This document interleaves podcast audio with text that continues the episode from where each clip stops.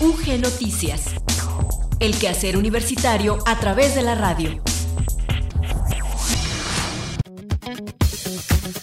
Muy buenas tardes, iniciamos una nueva emisión de UG Noticias. Hoy es viernes 29 de mayo de 2020. Gloria Rodríguez al micrófono, le saludo y le doy la bienvenida a este espacio informativo que llega a ustedes a través de las frecuencias de Radio Universidad de Guanajuato en el 91.1 en León, en el 91.3 en San Miguel de Allende y en el 100.7 en Guanajuato Capital, esto en la frecuencia modulada. En la amplitud modulada nos puede sintonizar en el 970. Y también nos pueden seguir en línea en nuestro sitio web www.radiouniversidad.ugto.mx. Sin más, iniciamos con este espacio y le vamos a presentar a continuación el avance informativo y la efeméride del día. Con la finalidad de atender a los usuarios de los servicios universitarios que así lo requieran, la Universidad de Guanajuato puso en funcionamiento el micrositio web Seguimos contigo, Servicios UG. Investigadora de la Universidad de Guanajuato participó en el foro Reformas en materia de violencia política contra las mujeres en razón de género. Escucharemos algunas consideraciones en torno a la obra escrita, intereses y aficiones, trayectoria e ideología del pensador mexicano Ignacio Ramírez el Nigromante.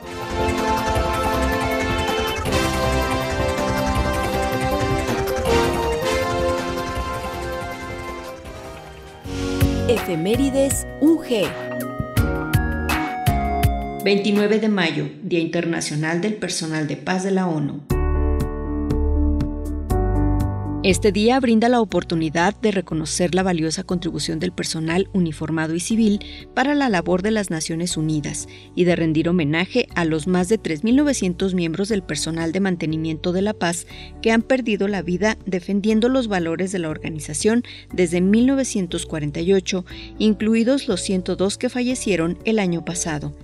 Este año las dificultades y las amenazas a las que se enfrenta el personal de mantenimiento de la paz son aún más grandes que nunca, ya que, al igual que el resto del mundo, no solo están haciendo frente a la pandemia del COVID-19, sino que también están ayudando y protegiendo a la población de los países en los que se encuentran.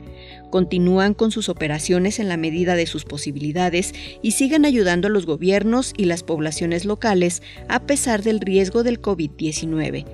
El lema para el día de este año es Mujeres en procesos de paz, claves para la paz, que conmemora el vigésimo aniversario de la aprobación de la resolución 1325 del Consejo de Seguridad de las Naciones Unidas relativa a las mujeres, la paz y la seguridad. Mediante esta resolución, el Consejo de Seguridad de las Naciones Unidas, las resoluciones posteriores y la Declaración de Compromisos Compartidos de la Acción por el Mantenimiento de la Paz, las Naciones Unidas han exigido que se amplíe el papel y la contribución de las mujeres en sus operaciones, incluidas las del personal de mantenimiento de la paz uniformado. Las mujeres del personal de mantenimiento de la paz contribuyen de manera incalculable al mantenimiento de la paz, ayudan a mejorar el desempeño general del mantenimiento de la paz, tienen mayor accesibilidad a las comunidades, especialmente a las mujeres, y por lo tanto ayudan en la promoción de los derechos humanos y la protección de los civiles. Asimismo, animan a las mujeres a convertirse en una parte significativa de los procesos políticos y de paz. Cuando distintas mujeres participan en las negociaciones de paz, la calidad y la durabilidad de los acuerdos de paz aumentan y cuando las mujeres son las signatarias de dichos acuerdos, es más probable que se acaben implementando, lo que de acuerdo con las investigaciones académicas ayuda a garantizar la paz y la prosperidad sostenibles.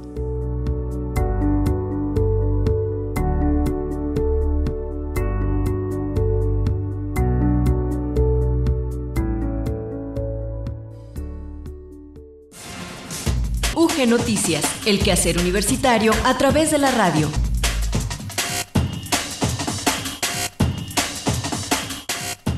En los detalles de la información les compartimos que personal de entidades académicas y unidades administrativas de la Universidad de Guanajuato continúan trabajando para atender y acompañar a los usuarios de los servicios universitarios que así lo requieran. Para ello se activó el micrositio web Seguimos Contigo Servicios UG. En dicho apartado, ubicado en la página web www.ugto.mx, se enlistan los servicios vigentes durante la jornada de sana distancia implementada para enfrentar la contingencia derivada del COVID-19. En este micrositio se puede acceder también a los principales servicios otorgados por diversas instancias administrativas, como la Dirección de Desarrollo Estudiantil, entre las que se encuentran solicitar orientación educativa, de enfermería, nutricional y realizar ejercicio acorde a su condición física. Por su parte, en este espacio virtual, la Contraloría General estará brindando acompañamiento en lo que se refiere a evaluación de metas institucionales, asesoría para la realización de la Declaración 3 de 3, atención a procedimientos externos de fiscalización, entre otros. Por su parte, la Dirección de Igualdad y Corresponsabilidad Social proporcionará el soporte administrativo a los estudiantes y a las organizaciones receptoras sobre la prestación del servicio social desde su registro, desarrollo hasta su acreditación y se brindará orientación de manera genérica sobre la temática de las prácticas profesionales. Finalmente, hay que señalar que en el micrositio Seguimos Contigo Servicios UG también se encuentran disponibles los servicios de la Secretaría General, la Defensoría de los Derechos Humanos en el entorno universitario, la Oficina del Abogado General, la Unidad de Transparencia, el Ecosistema Vida UG, la Dirección de Apoyo a la Investigación y al Posgrado, la Dirección de Relaciones Internacionales y Colaboración Académica, el Sistema Sistema de Radio, Televisión e Hipermedia, el Sistema Bibliotecario, la Dirección de Extensión Cultural y el Sistema Universitario de Multimodalidad Educativa, entre otros.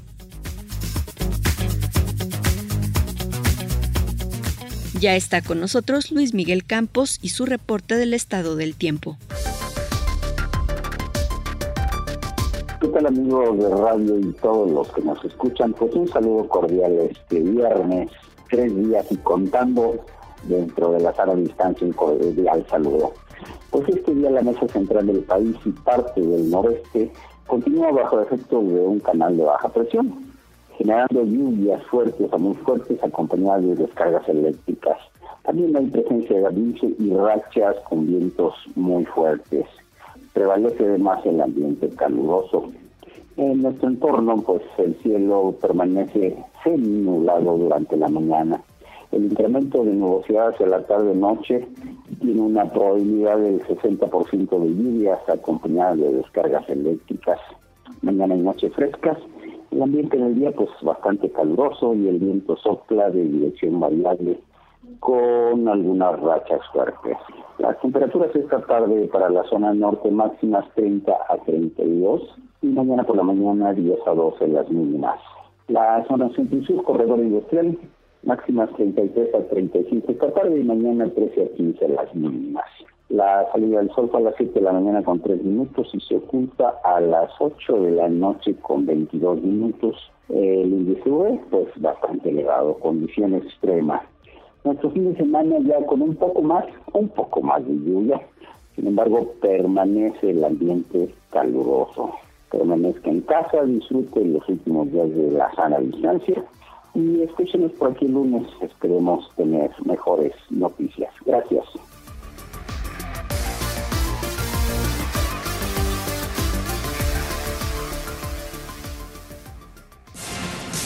UG Noticias, el quehacer universitario a través de la radio. El pasado 13 de abril de este año se publicó en el Diario Oficial de la Federación el decreto por el que se reforman, adicionan y derogan diversas disposiciones de leyes electorales como la de acceso a las mujeres a una vida libre de violencia, de instituciones y procedimientos electorales, del sistema de medios de impugnación en materia electoral, de partidos políticos, de responsabilidades administrativas y en materia de delitos electorales, entre otras, así como de las leyes orgánicas de la Fiscalía General de la República y la correspondiente al Poder Judicial de la Federación. Y con este motivo, la Junta Local Ejecutiva del INE en Guanajuato organizó el foro denominado Reformas en materia de violencia política contra las mujeres en razón de género. Y en este foro participó la doctora Erika López, profesora investigadora del Departamento de Estudios Políticos y de Gobierno de la División de Derecho, Política y Gobierno del Campus Guanajuato. Vamos a escuchar enseguida las consideraciones de la doctora López durante la primera de las dos sesiones de este foro. La participación de ella se encaminó hacia la definición de la violencia política contra las mujeres. El pasado 13 de abril de 2020 se publicó un decreto en el que se reforman y adicionan diversas disposiciones que tienen que ver con la violencia política contra las mujeres en razón de género. Este avance de gran envergadura que tiene implicaciones directas en la vida política y electoral que beneficia a las mujeres y también construye nuevas relaciones sociales, invita a que reflexionemos cuáles han sido o cuáles fueron los antecedentes históricos que hicieron posible que se llegara a este momento. Y para ello hay que colocarnos en el año 1994, cuando se celebra la Convención de Belén do Pará. Ahí se definieron por primera vez los tipos y ámbitos de la violencia contra las mujeres. Esto marcó un hito en la construcción de acuerdos internacionales para prevenir, sancionar y erradicar la violencia contra las mujeres, pues a partir de estas acotaciones los estados-nación que firmaron los acuerdos se vieron tiempo más tarde obligados a legislar y luego a generar política pública en la materia. No obstante, es importante decir que el concepto de la violencia política como tal no estuvo presente en esa convención. Sin embargo, fue un gran antecedente de lo que ahora tenemos. El trabajo que han hecho las feministas a lo largo del tiempo ha permitido que poco a poco se vaya desnaturalizando las creencias, las prácticas y las omisiones que hay en torno a cualquier tipo de violencia en contra de las mujeres, pero también en contra de la violencia política, que ante la mirada cotidiana de las personas, de las instituciones, del gobierno, que además están dentro de un sistema patriarcal, pasan como normales. La enunciación del término de violencia política contra las mujeres se hace por primera vez en América Latina en el año 2000, concretamente en Bolivia, cuando varias concejales se reunieron en un seminario en la Cámara de Diputados para discutir datos sobre el acoso y la violencia contra las mujeres en municipios rurales. Este evento fue crucial. Cabe señalar que eso ocurrió en el presente siglo, mucho tiempo después de los procesos de transición a la democracia y de cambio político. En México es hasta el 2012 cuando la senadora Lucero Saldaña presenta una iniciativa de ley contra el acoso y la violencia política. Esta retomaba de forma explícita muchas de las frases del texto original de la violencia política con el que se articuló el texto original de Bolivia. La propuesta fue aprobada de manera unánime en el Senado en marzo del 2013, pero no formó parte de la agenda de la Cámara de Diputados.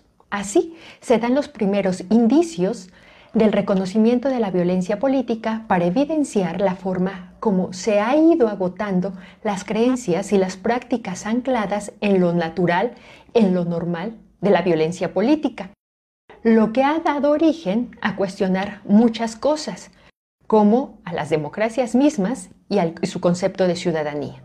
La violencia política contra las mujeres está vinculada a la discriminación, a la violencia misma y a la anulación de la vida digna de las mujeres. Esto ha llevado a repensar en la configuración que ha tenido la ciudadanía normativa, que construyó la democracia liberal y que está sustentada en parámetros de exclusión. El origen, la génesis de la democracia, exigía y exige aún distinguir quién pertenece al demos, quién está dentro y quién está fuera, para establecer una igualdad solo entre los iguales. Y esto se articula en un paradigma, en un constructo de exclusión.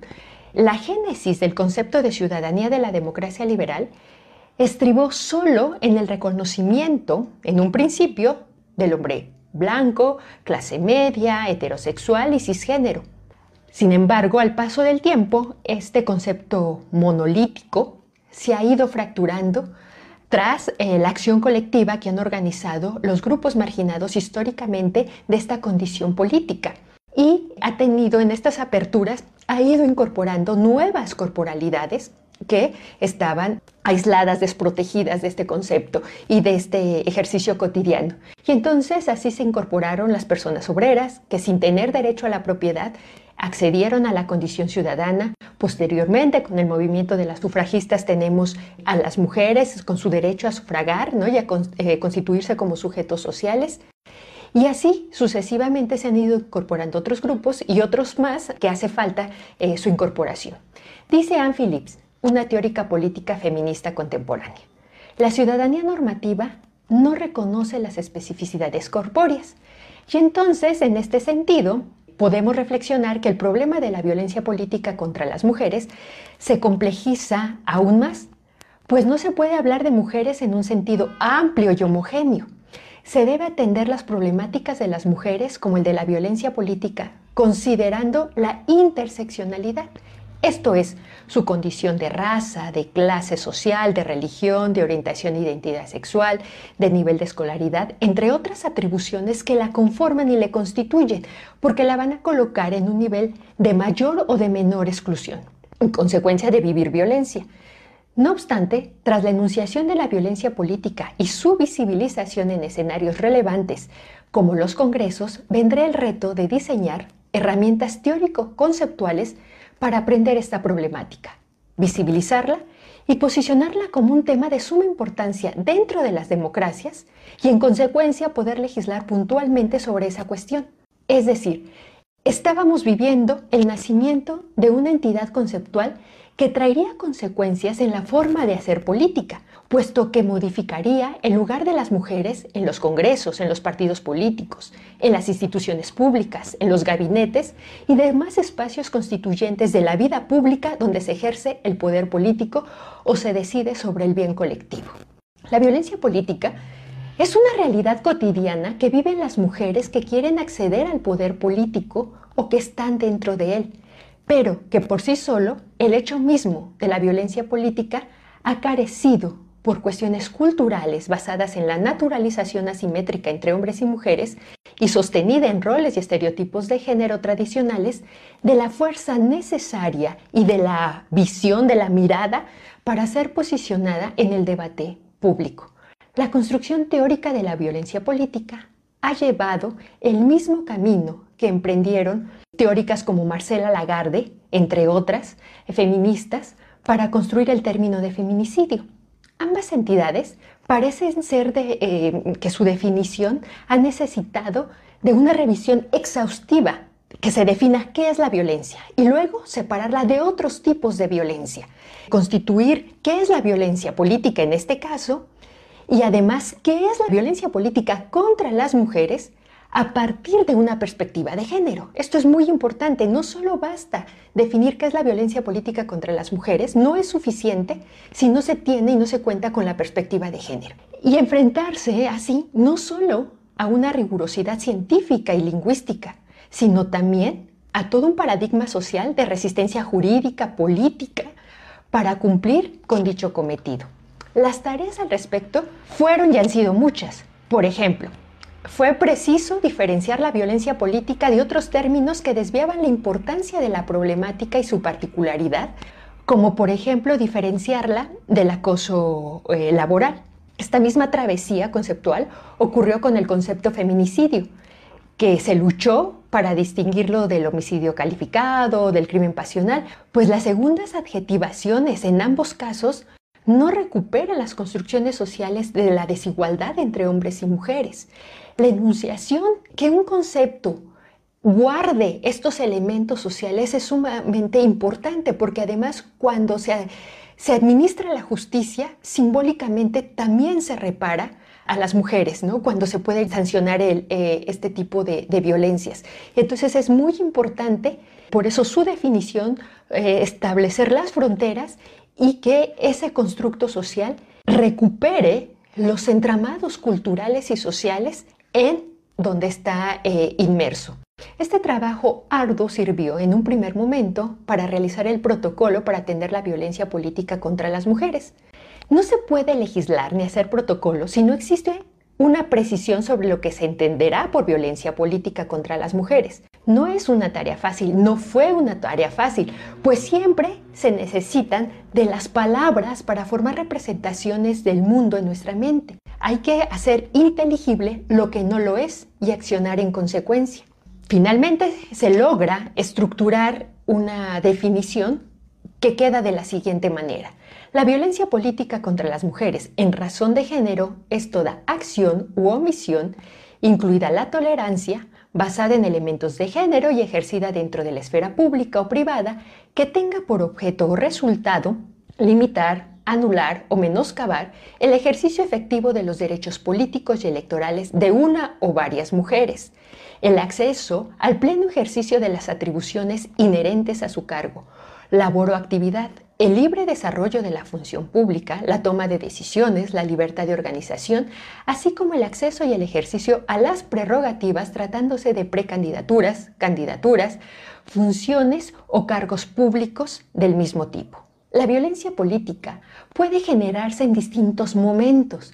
No únicamente es algo que viven y padecen las mujeres candidatas, sino también las mujeres cuando ya están ejerciendo un cargo de representación popular o están dentro de la administración pública. Y que por el solo hecho de ser mujeres no se les toma en cuenta y se les ejerce una serie de prácticas sobre sus cuerpos que las está violentando y que mina todas sus condiciones de vida digna cotidiana. Insisto, y con esto quiero concluir, Llegar a esto no fue una tarea sencilla. La formación de conceptos y sus acotaciones nos enfrenta siempre a los entramados socioculturales que guardan los lenguajes y sus gramáticas, que no son neutras ni objetivas como nos han querido decir. Hay que tener conocimientos de la sociología interpretativa, de la lingüística y siempre acotados con una perspectiva de género para comprender que el lenguaje no es inocente, no es neutral, no es objetivo, no es fortuito.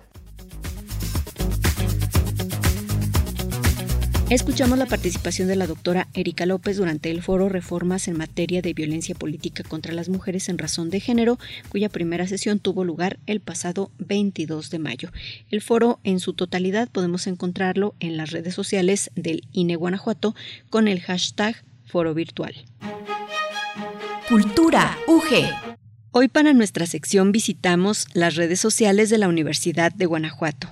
Encontramos una colaboración del doctor Carlos Armando Preciado de Alba, quien está adscrito al Departamento de Historia del Campus Guanajuato.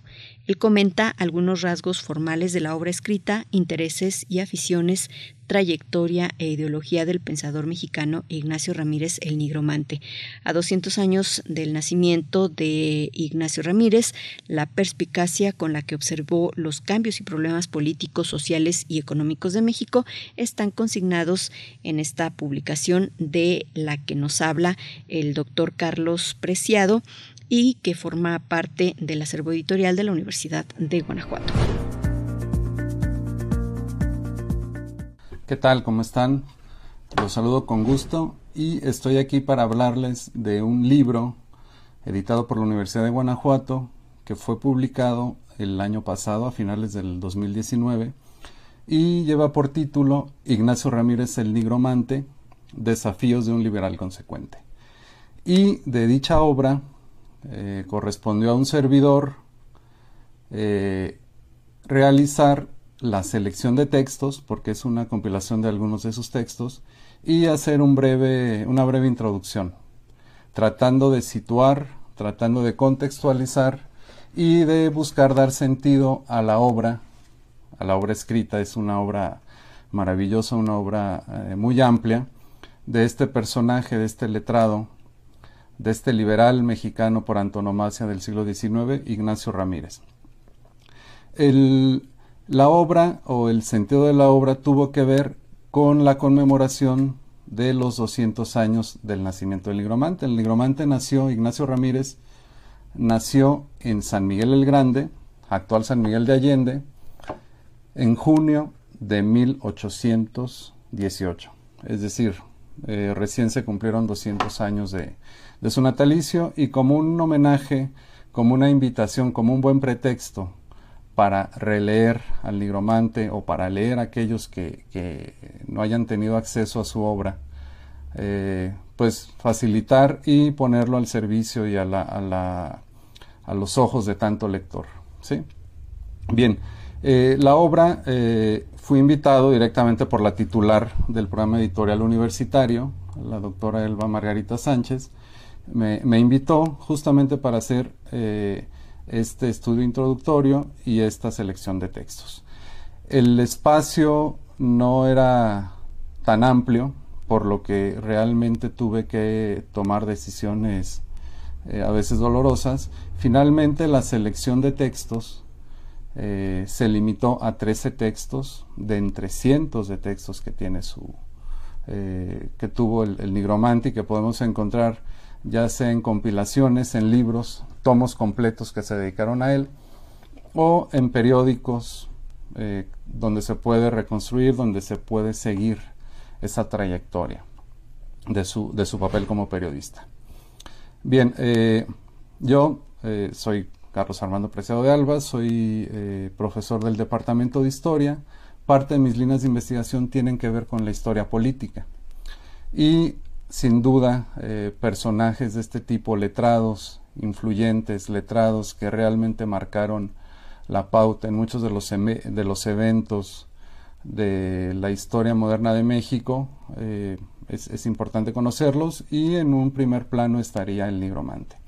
Y no se trata aquí únicamente de pensar en el nigromante para destacar o rescatar su biografía, sino que justamente a partir de su biografía, a partir de su obra, poder adentrarnos, poder conocer ese tiempo que le tocó vivir, esos procesos que le tocaron vivir, que no fueron pocos. Eh, si bien su vida no fue extensa en términos cronológicos o extensísima, él murió eh, recién cumplidos los 61 años, sí le correspondió vivir algunos de los procesos más importantes de mediados del siglo XIX. Por ejemplo, el nigromante fue legislador, fue miembro del Congreso Constituyente del 56, 1856, que finalmente se, eh, redactaron la, Constitución del 57.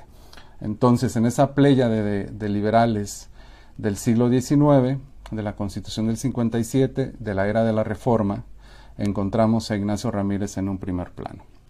Bien, eh, Ignacio Ramírez no únicamente fue eh, legislador, él fue periodista, como ya lo comenté, fue abogado, fue docente, fue ministro de Estado, eh, fue poeta, entonces su obra fundó periódicos, fue perseguido político, estuvo varias veces en la cárcel, justamente perseguido y apresado por algunas ideas contrarias a los regímenes que, por ahí le tocaron este, confrontar. Santana lo mandó eh, encarcelar. El propio Maximiliano, en época de Maximiliano, también estuvo preso. En fin, vivió exilios. Entonces, en los textos que traté de, mostrar como representativos de su obra, eh, trato de hacer una, un muestrario de diversos tipos de textos que hizo. Como ya lo comentaba, escribió poesía, en el texto hay una poesía muy interesante que se llama Tipos Mexicanos, eh, oraciones cívicas conmemorativas de eventos históricos, discursos que daba a propósito de alguna celebración, también rescato eh, para esta edición dos textos, correspondencia, que la riqueza de la correspondencia también es, es importante porque ahí se puede ver eh, a un personaje más íntimo, ya no tanto como funcionario, como periodista, sino también como un ser humano, con todas esas luchas, angustias, esos avatares que le tocaron vivir, a nivel personal, a nivel familiar y por supuesto a nivel ideológico. Eh, en fin, la obra es, eh, tiene también en, la compilación hay algunas cuestiones más desde el punto de vista de una ideología política, de política económica, su punto de vista como liberal, como republicano, como defensor a ultranza de la Constitución del 57, cuestión que le, que le ganó un conflicto serio con Benito Juárez por el tema del, de la, del respeto a la Constitución del 57. También se incluyen algunos, algunos textos que hablan al respecto. Eh, y bueno, eh, su, su, papel de confrontar a la Iglesia Católica como una de las corporaciones más eh, nocivas desde el punto de vista del liberalismo para, la, para el devenir de la patria, pues también es una, un tema recurrente en su obra.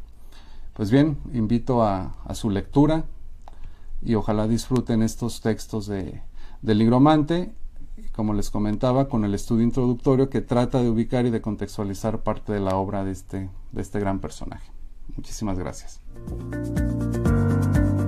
Escuchamos al doctor Carlos Armando Preciado de Alba y sus consideraciones hacia la obra escrita, los intereses y aficiones, la trayectoria e ideología del pensador mexicano Ignacio Ramírez El Nigromante, una producción editorial de la Universidad de Guanajuato. Esta colaboración la podemos encontrar en las redes sociales de la Universidad de Guanajuato. Te invitamos a visitarlas y también te invitamos a que explores el sitio www.ugto.mx diagonal UG en tu casa.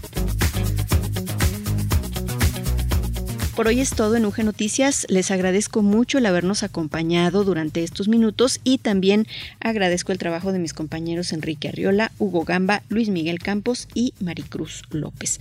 Nosotros nos despedimos. Gloria Rodríguez al micrófono. Le invito a quedarse, por supuesto, en sintonía con la frecuencia de Radio Universidad de Guanajuato y le deseo que pase un excelente fin de semana. Nos volvemos a escuchar el próximo lunes a partir de las 14 horas. Hasta entonces. UG Noticias. El quehacer universitario a través de la radio.